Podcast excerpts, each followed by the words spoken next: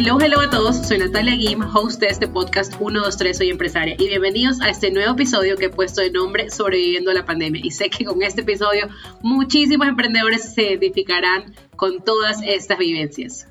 Siempre estoy leyendo sus comentarios y sugerencias y una de las inquietudes que más frecuentemente estaba leyendo sus comentarios era el tema general de la pandemia. Preguntas e inquietudes realmente de todo tipo, que bueno, les cuento un poco la historia de cómo sobreviví los meses que estuvimos con las tiendas y los centros comerciales cerrados.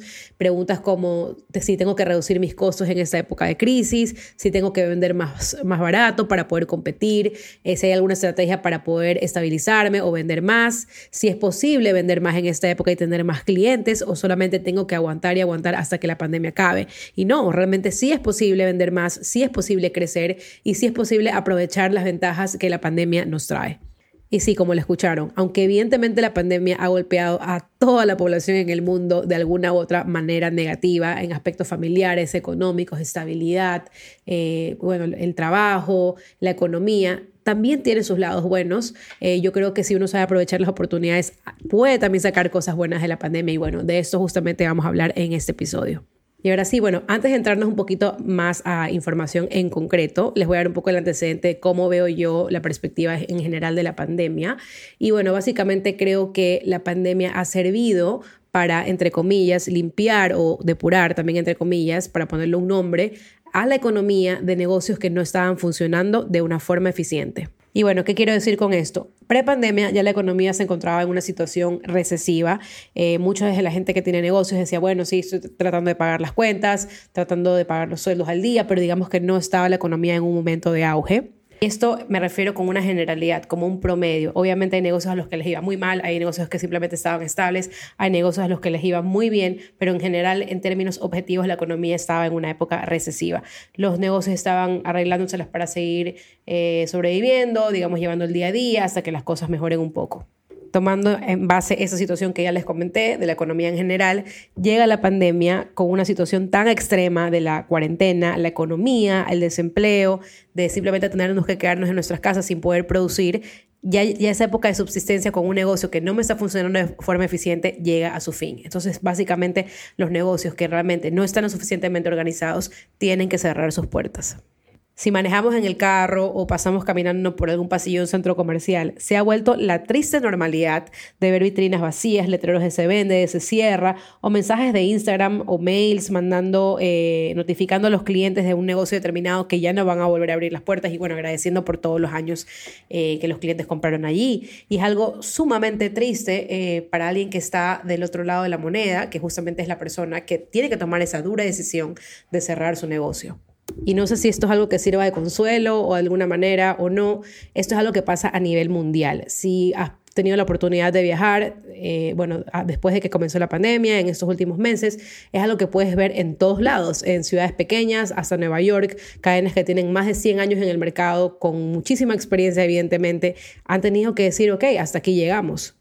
Y sí creo que probablemente cuando pasen algunos años, una década tal vez, y los niños que son ahorita pequeños, que no se pueden acordar de la pandemia, cuando ya pasen algunos años y pregunten o, que les cuenten de esta época, sí, va a ser una época que uno la va a recordar como a nivel mundial, ¿no? Una recesión grande mundial que cambió muchas cosas, que todavía ni siquiera sabemos a qué escala, porque la, pandemia todavía no acaba, pero es algo que realmente cambió al mundo en, en todo, en todos los sentidos, ¿no? Y yo por mi lado, como emprendedora, como empresaria, créanme que cada vez que veo un negocio eh, cerrando con esos letreros de se alquila, se vende, es como que se me hace una especie de nudo en la garganta por algunos segundos, porque realmente es algo que uno sabe, eh, la frustración, la tristeza, el esfuerzo de todo lo que hay detrás, y que es algo muy duro tomar esa decisión de cerrar un negocio por todas las implicaciones que tiene, saber qué es lo que voy a hacer después de eso, las personas que trabajan contigo, eh, digamos, todos tus sueños que se van ahí, tus ideales, y básicamente, bueno, en el asunto de la pandemia puede ser que si la pandemia no hubiera existido, tal vez su negocio podría haber seguido estando ahí. Y aunque pueda sonar medio trillado, eh, es la realidad para mí, yo lo veo de esa manera. Siempre hay un ángulo positivo de ver las cosas, o si quieren llamarle de otra manera, ver el vaso medio lleno o medio vacío, eh, la luz del final del túnel, lo mejor está por venir, cualquiera de esas cosas. Es algo real, porque todas las cosas siempre eh, son de la perspectiva que uno las ve. Puede ser que todo se me esté desmoronando encima, pero si yo decido ver la oportunidad de todo eso, realmente voy a sacar lo mejor de esa situación, y así al menos lo veo yo.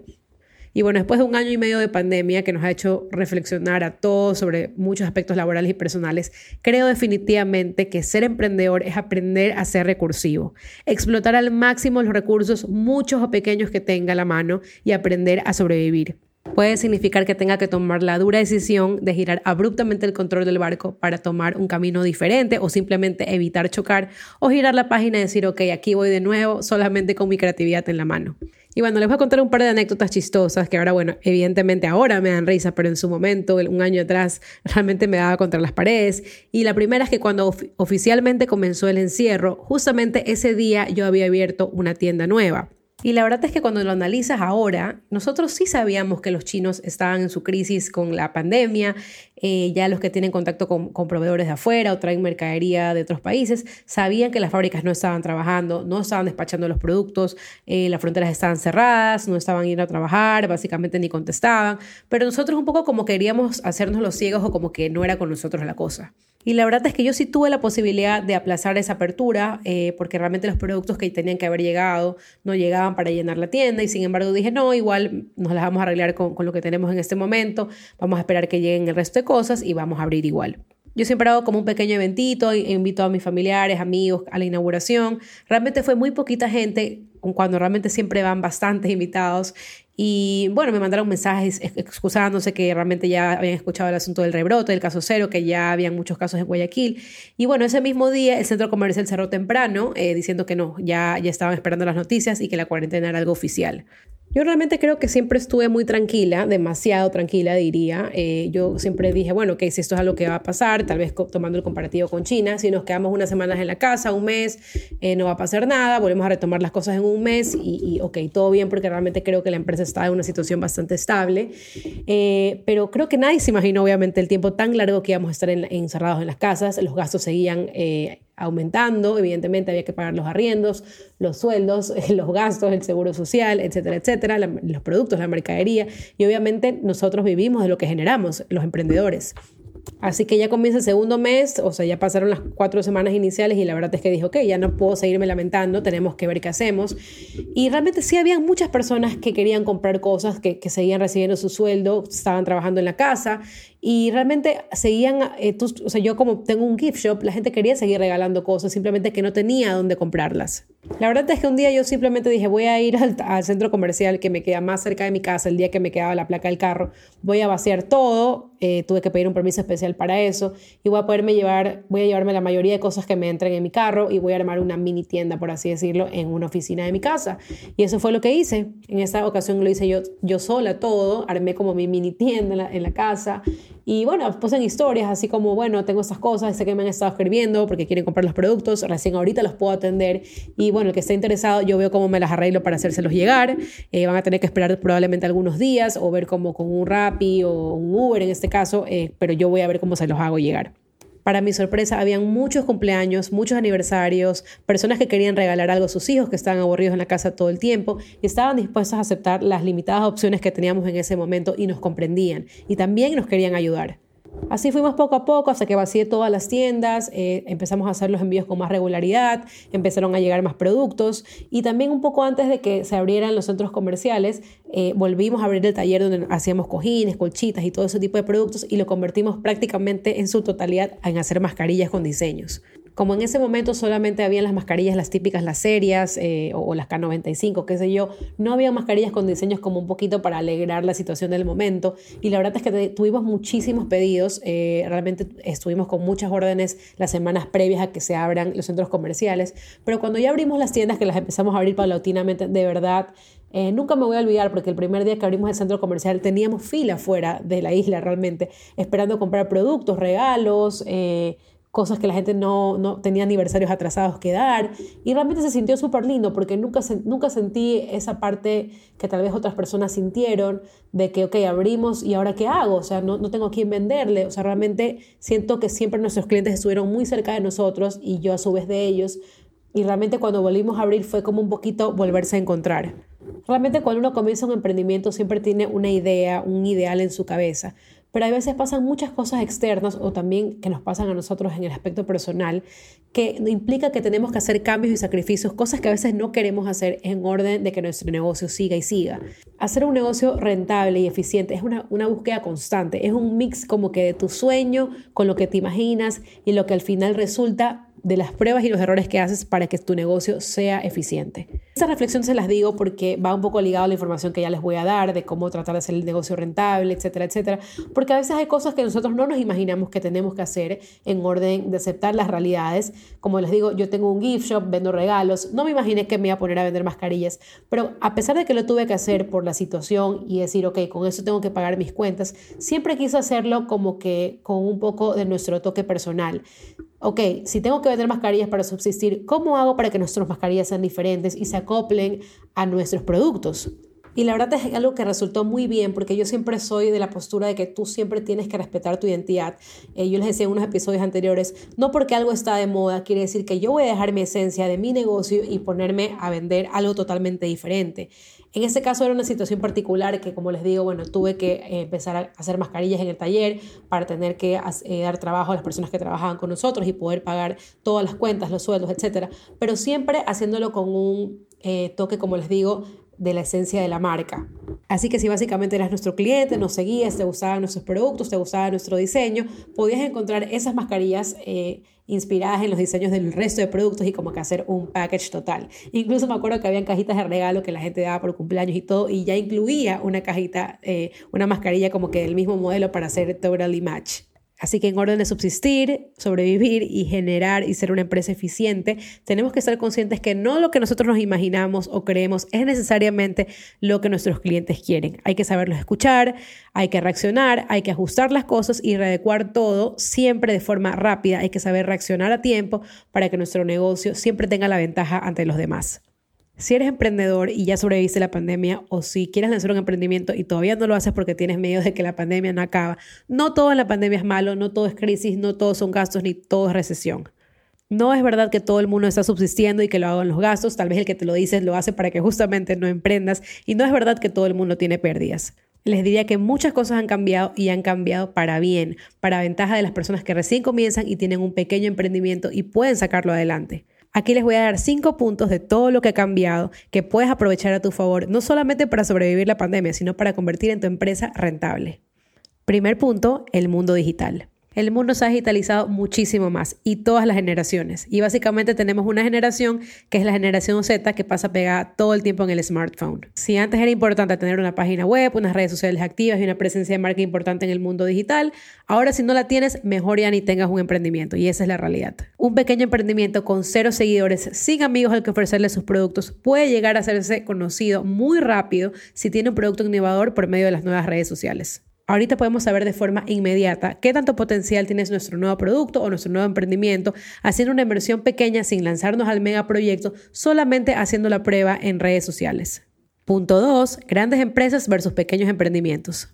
Les cuento que hace unos años atrás, si alguien quería emprender, lo pensaba 2, 3, 10 y hasta 100 veces. Y básicamente la duda existencial para los nuevos emprendedores era la siguiente. ¿Cómo puedo yo, competir con grandes empresas que traen todo en grandes cantidades y tienen costos tan bajos con productos traídos de China. No se puede, ¿cómo voy a competir? Mejor no emprendo. Pero ahora que las cosas cambiaron y el mundo es digital y la gente quiere conexión, muchísimos emprendimientos pequeños empiezan a ocupar espacios importantes en el consumo de las personas. ¿Y por qué pasa esto? Porque el emprendedor está más cerca de mí, es humano y yo puedo ver qué es lo que hace y qué es lo que está detrás de su marca. Me promociona sus productos de una forma directa y mucho más rápida y se, y se acopla a mis necesidades. El lema de Shop Local y apoyar a un emprendedor versus a una gran corporación toma cada día más fuerza. El consumidor ya no es como antes, no solamente toma una decisión en base a qué es lo más barato o qué, dónde me puedo ahorrar un par de dólares o un par de centavos, sino que a dónde va el dinero que genera mi transacción. Antes, las grandes empresas son las que tenían los recursos económicos para pautar en las formas tradicionales de marketing, como radio, vallas, periódico, anuncios en la tele o ads en, en, las páginas web. Pero ahora, la forma más barata e incluso gratis para llegar a los posibles consumidores es Internet. Y ya no necesitas ni siquiera budget para hacerlo, solo necesitas tu celular y si tienes skills puede ser totalmente gratis y funcionar mucho mejor que una gran agencia multinacional de publicidad, believe it or not. Punto 3. ¿Qué está detrás de la marca? Los clientes ya no solo compran un producto, le compran a una persona, compran una historia, compran una manera de comunicar, compran un estilo. Entonces, si tu producto es simplemente una foto y faceless o sin identidad, a menos que sea la opción más barata, voy a elegir otra sobre la tuya. Esto puede ser malo para unos, pero muy bueno para otros. Los que antes no podían competir porque tenían precios un poco más altos o los procesos eran más artesanales o más elaborados, ahora sí pueden competir, porque la parte más importante no es el precio, es la identidad. Punto 4. Ser green. Hace no mucho tiempo atrás podría decirles que incluso pre-pandemia había la suposición negativa de que a los clientes no les importaba el medio ambiente, que solamente querían lo más barato. Los gerentes de las empresas, muchos de ellos porque los escuché de forma directa, decían, el cliente no va a pagar por algo que es biodegradable o no va a pagar más por algo que viene de materiales reciclados o tampoco va a pagar por las fundas que utiliza. El cliente no va a hacer esto y no lo va a hacer porque no le interesa. Y les puedo decir que yo ya tengo dos años en que convertí mi emprendimiento en una empresa zero waste, utilizando materiales reciclados y eliminando por completo el uso de plásticos. Al principio la gente no ponía mucha atención, otros clientes se quejaban de que por qué no entregábamos fundas plásticas, otros amigos emprendedores me decían que por qué gastaba plata innecesariamente. Pero ahora mis clientes aman que la empresa sea eco-friendly y se sienten felices de que sus consumos y gastos sean en una empresa e-consciente. ¿Y por qué se sienten felices? Porque esto es una cadena. Haciendo consumos en una empresa que tiene conciencia ecológica, a su vez los consumidores también la tienen. Ser green es algo que no debe venir por presión o porque está de moda, es algo que debe venir de la forma en que tú ves el mundo. Es una forma de ver el mundo, de hacer negocios con conciencia y el cliente lo sabe, el cliente sabe cuando es algo real. Punto 5 y el punto final, ser emprendedor ahora es cool. Y aquí una historia real. Cuando antes pedías un préstamo, aplicabas a una tarjeta de crédito y escogías como tu casilla de ingresos independiente, era un poquito como ser desempleado. Y aunque esto no es así ahora, antes era así. Y les cuento algo chistoso en relación a esto. Yo siempre he tenido la visa de la Unión Europea como la americana, que te la conceden por varios años por la frecuencia con la que vas. Y cuando salí de mi trabajo estable de varios años para poder empezar mi negocio, me tocó justamente renovarla. Literalmente, aunque mi empresa tenía ya un año, era una empresa constituida, tenía personal que trabajaba conmigo, yo tenía un sueldo y tenía más ingresos que los que tenía antes y tenía forma de demostrarlo, no me renovaron la visa, me la renovaron solamente por un viaje que tenía, por algo así, dos semanas y nada más. Cuando le pregunté a la señorita por qué no me habían renovado la visa de forma permanente, como siempre lo habían hecho, me dijo que no podían hacerlo porque yo no trabajaba en una empresa grande y ya había perdido mi estabilidad laboral. Y ahí sí dije, wow, he sido discriminado oficialmente. Chistoso pero cierto, pero en ese momento realmente me sentí unemployed. Y bueno, les cuento esta historia, aunque es un poquito vieja, ya han pasado algunos años, porque hace algún tiempo atrás, cuando alguien tenía un emprendimiento de hacer bisutería, o trabajaba desde la casa, o cocinaba algo, o hacía algún tipo de emprendimiento, la gente lo veía como que era un cachuelo mientras conseguías un trabajo fijo. Y no digamos que es así, porque realmente la gente lo veía de esa manera. Ahora ser emprendedor is the new thing. No es discriminado, es visto más bien como la persona que busca oportunidades y busca diseñar su propio futuro y hacer sus propias reglas. Así que aprovechémoslo mientras dura. Y ahora que ya sabemos qué cambió para sobrevivir la pandemia y sobre todo llevar la nueva realidad con éxito, es sacar provecho de todo eso y enfocarme en qué es lo que tengo que mejorar basado en estas nuevas circunstancias. Las personas están dispuestas a darle una oportunidad a negocios nuevos y eso es una realidad, que nos dé una alternativa diferente si nos acercamos de la forma correcta consumidores, millennials, centennials, les gusta ver que las empresas se están reinventando y lanzando cosas nuevas constantemente. Crear necesidades que ni siquiera tus clientes sabían que tenían. Ok, me compraste esto esta primera vez, pero yo ya tengo pensado qué es lo que voy a lanzar la siguiente y la subsiguiente colección. Estar dos y tres pasos más adelante solo lo conseguirás siendo innovador y no viendo lo que está haciendo el que está al lado tuyo. Recordemos que el éxito del emprendedor siempre es temporal. La venta de hoy no me va a garantizar el éxito de mañana. Y eso solamente lo puedes hacer tú. Las cosas definitivamente no son fáciles, pero imposibles tampoco. Y bueno, espero que este episodio los ayude a ponerse alerta y evaluar cómo estamos haciendo las cosas en este momento. Y simplemente pregúntate, ¿estás vendiendo lo suficiente? ¿Estás contento con lo que generas? ¿Estás contento con las ventas que tienes? ¿Con cómo estás trabajando? ¿Qué es lo que vas a hacer para crecer o mantener el ritmo que tienes ahorita? Y si no estás vendiendo lo que quieres vender o no tienes los ingresos que querías, pregúntate también por qué.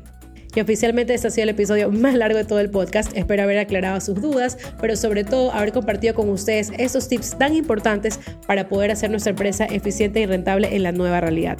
Y ya sabes, no te olvides de recomendar este episodio a tu amigo emprendedor que crees que lo necesita. Nos vemos en el siguiente episodio de 1, 2, 3 Soy Empresaria. Bye.